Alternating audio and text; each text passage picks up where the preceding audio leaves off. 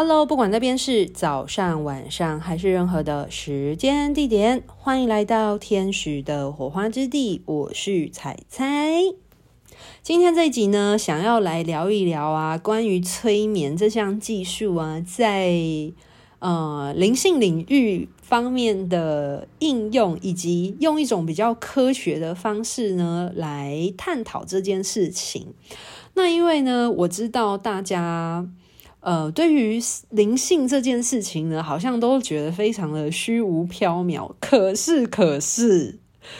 嗯，还记得我的。呃，频道的宗旨呢，其实就是让灵性落实于生活之中嘛。所以我一直都很希望呢，可以将这些很抽象的概念啊，或者是呃玄学，或者是说灵学的东西，可以用一种比较接地气的方式被大家所理解。毕竟，虽然大家活在地球的这个空间当中，它是有地球的游戏规则，有地球的限制的。可是，不要忘记，地球也是在这个太阳系之中，在这个银河系，在这个宇宙之中的一份子。所以，呃，关于生命的真理，它其实是会贯穿所有宇宙的存在的。所以，即便是在这个三维度物质的地球空间当中，也必定，呃，存有一些规则性。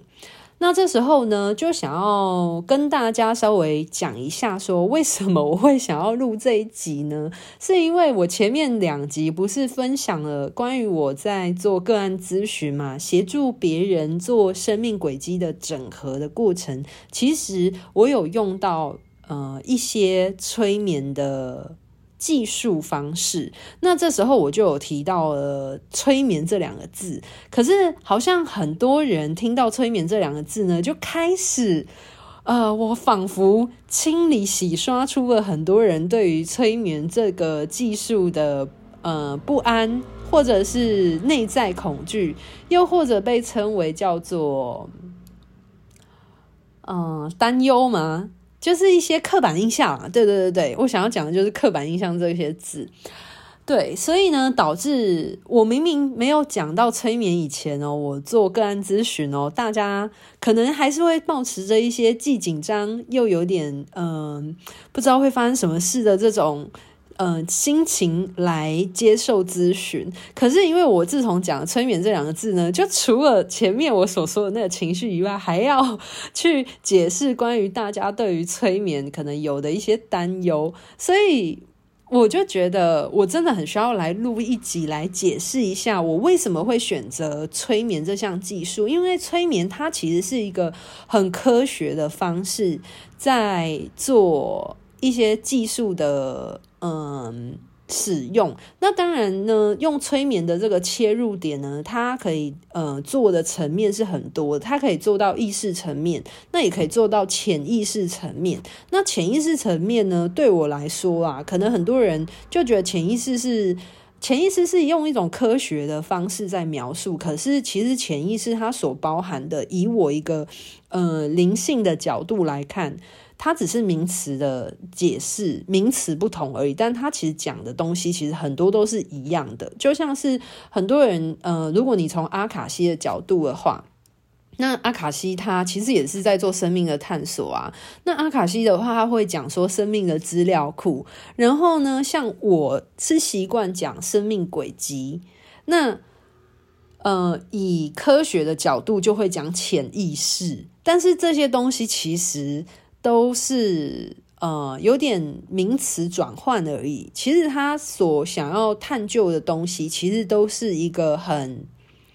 很相似的一个本质。大家懂我想要表达的意思吗？有点像是你从不同的系统，它会有不同的名词，但是最终它其实在讲的都是同一个东西。我常常会以呃。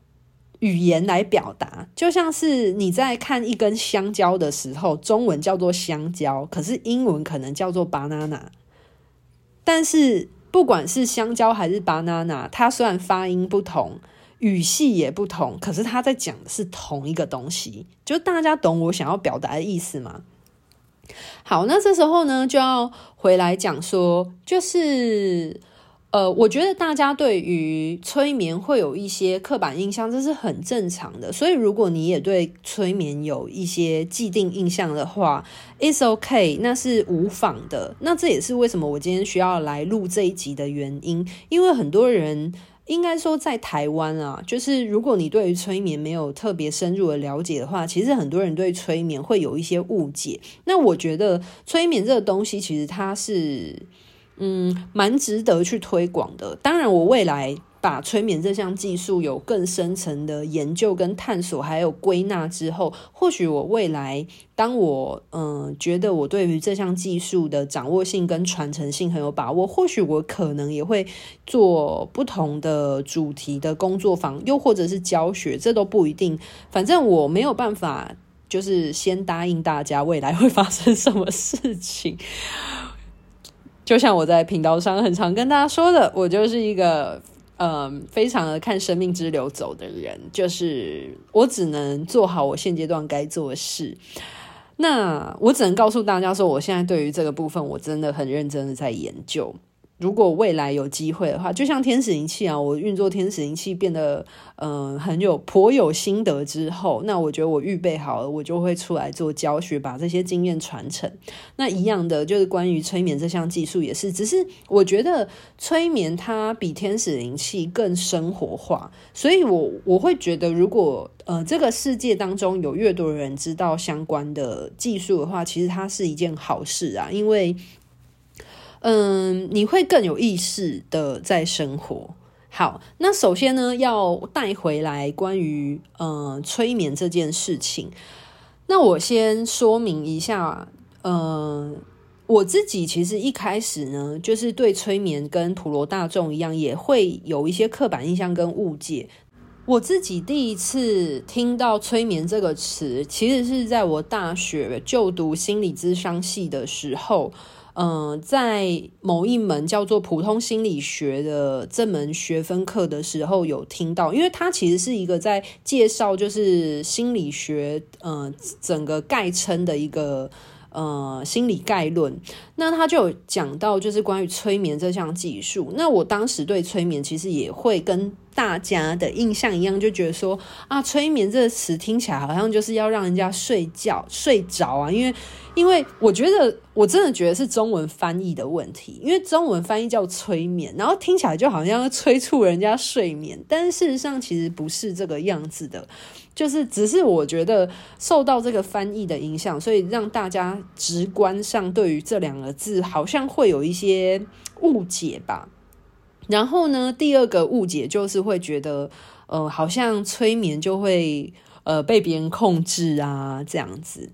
那为什么会有这样的原因呢？主要是因为大家在了解催眠，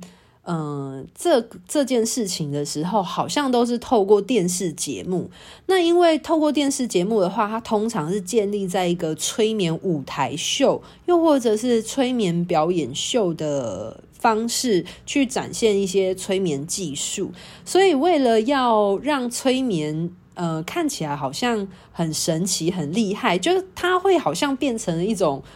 magic，一种 一种。魔术的感觉，那就是为了要特别的强调或者是彰显它那个神奇的部分，所以就会把它用得很像很有那个娱乐性质，所以导致大家对于催眠的印象就会停留在一个人好像他的意识就变得恍惚啊，然后就呃可能催眠师叫他干嘛，他就会跟着干嘛啊之类的，然后好像就被人家控制了这样子，就会好像。大家对于催眠就会有这两个印象啦，那也我相信我上面所讲的，其实也就不仅仅是我自己在最一开始不了解催眠的时候所投射出来的想法，我相信应该很多人跟我都会有类似的观点。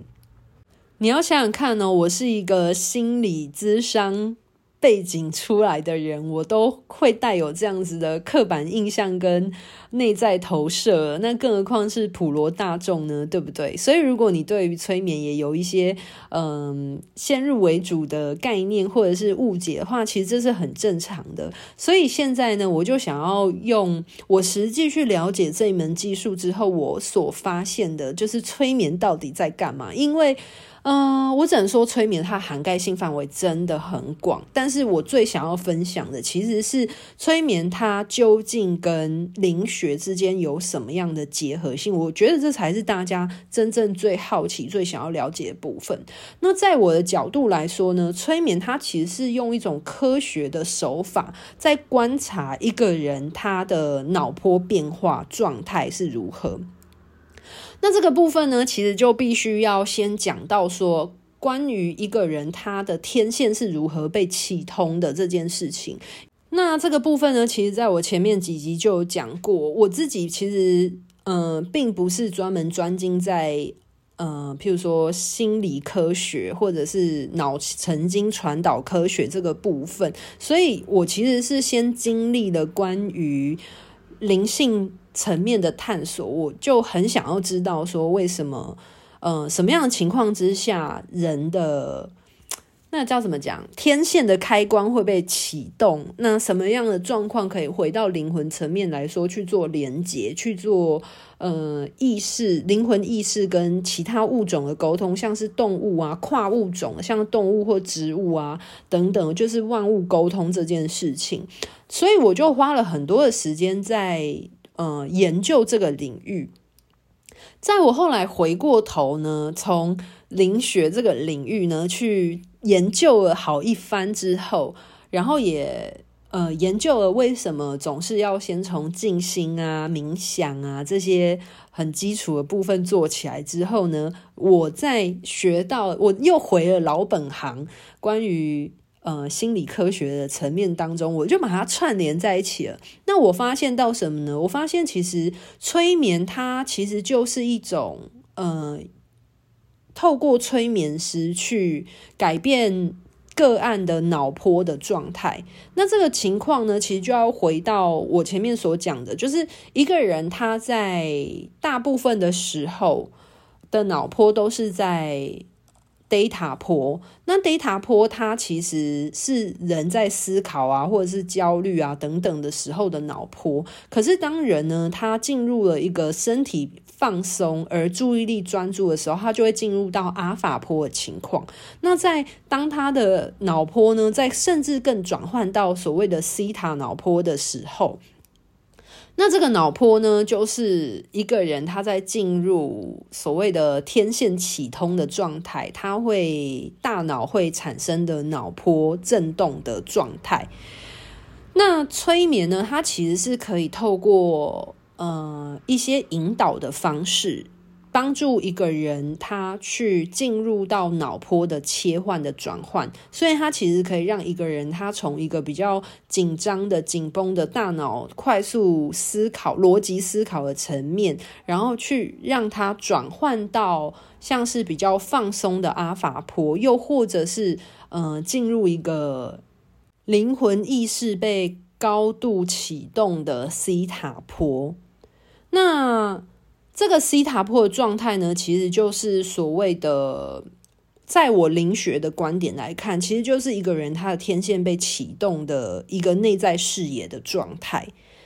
对，所以这也是为什么。西塔疗愈会提到以西塔这个名字，就是西塔疗愈当中的西塔，其实是来自于英文翻译的这个 theta 的这个词。那它其实是在讲说，一个人他进入了 theta 波的时候，他就可以跟呃可能造物主啊，或者是宇宙万物去做连接等等的。那其实它是以一个就是结合灵学跟脑科学的状态，其实在呃整理组织起了这个西塔。疗愈的这个系统，可是，嗯、呃，西塔疗愈，所以为什么我会讲说西塔疗愈这个系统？其实，在我很深入的去呃了解它之后呢，我没有去学习它，可是我其实有去了解这个疗愈它的运作架构是什么时候，我发现其实它真的是建立在催眠的基础之上，然后去达到一个脑波切换的状态。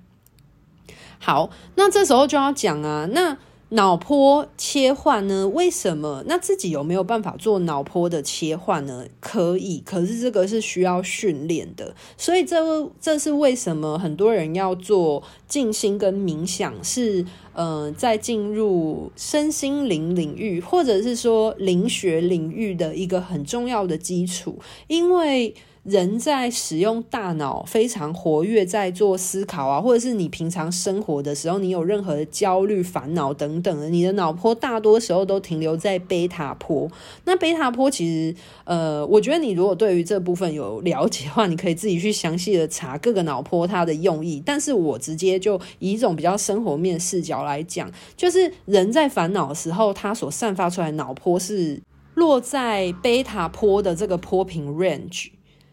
那大部分的人其实是没有办法去控制他的脑波的，因为人不会有意识的在观察自己的脑波，或知道自己现在脑波是落在落在哪一个波频之中，因为人通常。呃，有烦恼就是有烦恼嘛，就是人通常都是专注在于他的大脑世界发生了什么样的事情，其实他不会以一个呃跳脱出来的角度在说，哦，我现在是呃贝塔波，我现在是什么样脑波，其实人是没有这样的控制能力的，就是你现在在注意些什么，其实你的脑波就落在哪里。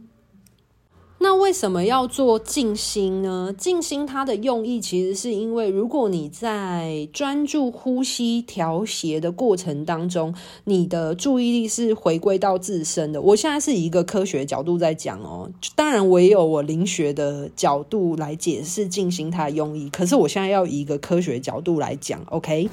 那以科学角度来看待静心这件事情的话呢，就是你的注意力回到自身的时候，你的注意力是很集中的。可是因为静心这件事情，它会让你的带动你的全身是放松的，所以当你的身体很放松，你的注意力很集中的时候，你的脑波它就会从贝塔波转换到阿法波的这个 range 之间。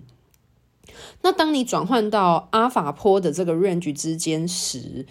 那你的大脑它就会呈现一个呃，关于焦虑的焦虑值就会比较放松，然后你的你的身体是放松，你的注意力是比较开阔的情况。那这个时候呢，你比较容易会有一些灵感啊，或者是一些比较内在平静的呃波频。它会跟你的脑波，还有你的一些内分泌的调节有关，所以它就会让你感受到心情是比较平静的、比较祥和的状态。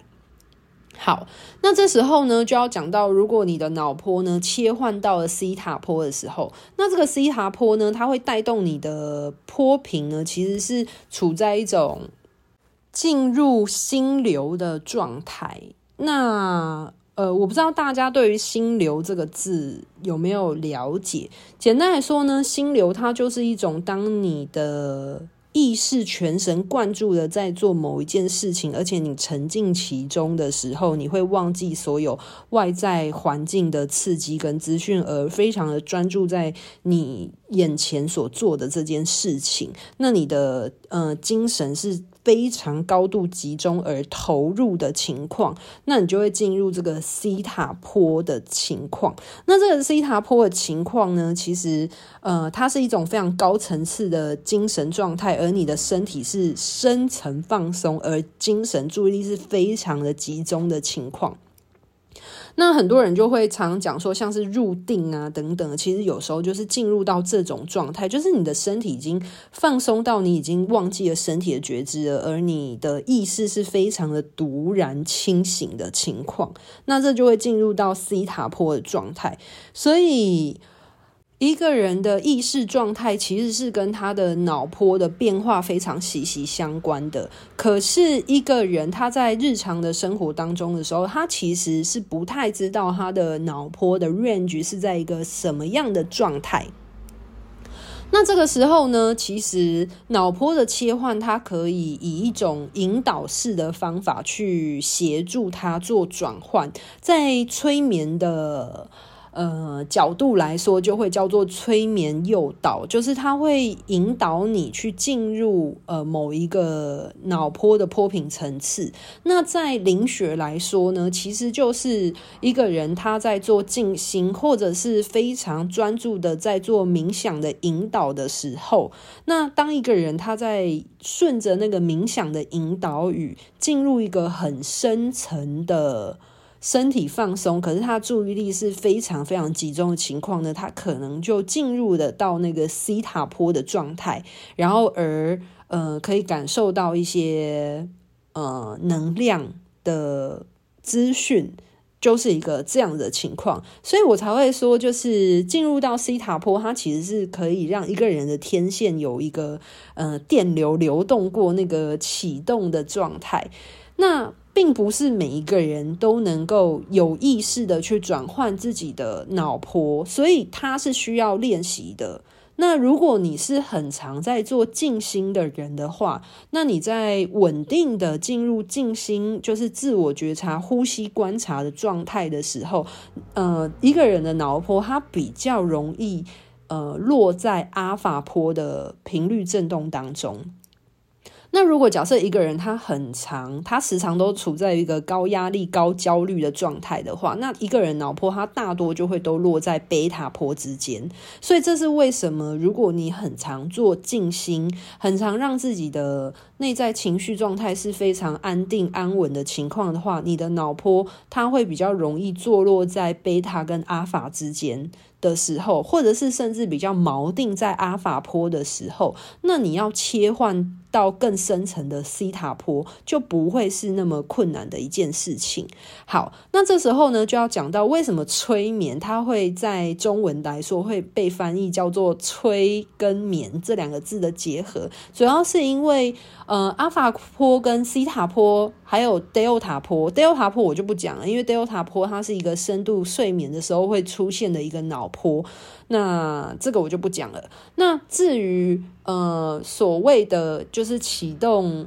灵魂意识的天线这件事情啊，它以一个科学角度来说，就是脑波的切换的部分，其实大多是坐落在阿法跟西塔波嘛。那阿法跟西塔波，它比较容易发生在呃快要进入睡眠之前跟睡眠之间的那个脑波的浮动点。所以才会称它叫做催眠的原因，并不是真的要呃催促一个人让他进入睡着状态，而是他要带动一个人进入，大多时候是在睡眠之前或睡眠当中很深度才会有的一个脑波，因为这个脑波它通常。比较容易发生在呃睡眠前期跟睡眠之间的一个脑部波频，所以他是要有意识的将一个人的脑波带入到这种状态之中。可是那个人呃被催眠的人，其实他在他在被催眠状态之下，他的意识是非常清醒的，纯粹只是他的脑波被引导切换成不同的振波，其实就是这样子的概念。好，那今天呢就是以。一种比较科学的角度，然后结合灵学，然后来说明这两者的关联性是什么。那当然，呃，一个催眠师有没有办法很顺利的把他个案呢？顺利的引导进入那个脑波切换的状态，有时候就要看催眠师的功力了。对啊，那当然有很多的方法啦，就是条条道路通罗马，都可以带动到这个意识的波频、脑波的转换。那当然，身为一个专业催眠师，你要懂得去观察个案他现阶段的状态啊，然后你能不能用各种的方式去去观察或了解，或者是跟对方共振，知道说他现在。的嗯意识状态，或者是一个科学角度脑波波频状态落在哪里？好啦，那今天的分享呢，就先到这边告一个段落了。我希望有帮助到大家更深层的理解，嗯，关于科学来说，脑波的变化跟灵魂意识之间的关联性，到底是一个什么样的状态？好啦，那今天分享到这边喽，拜拜。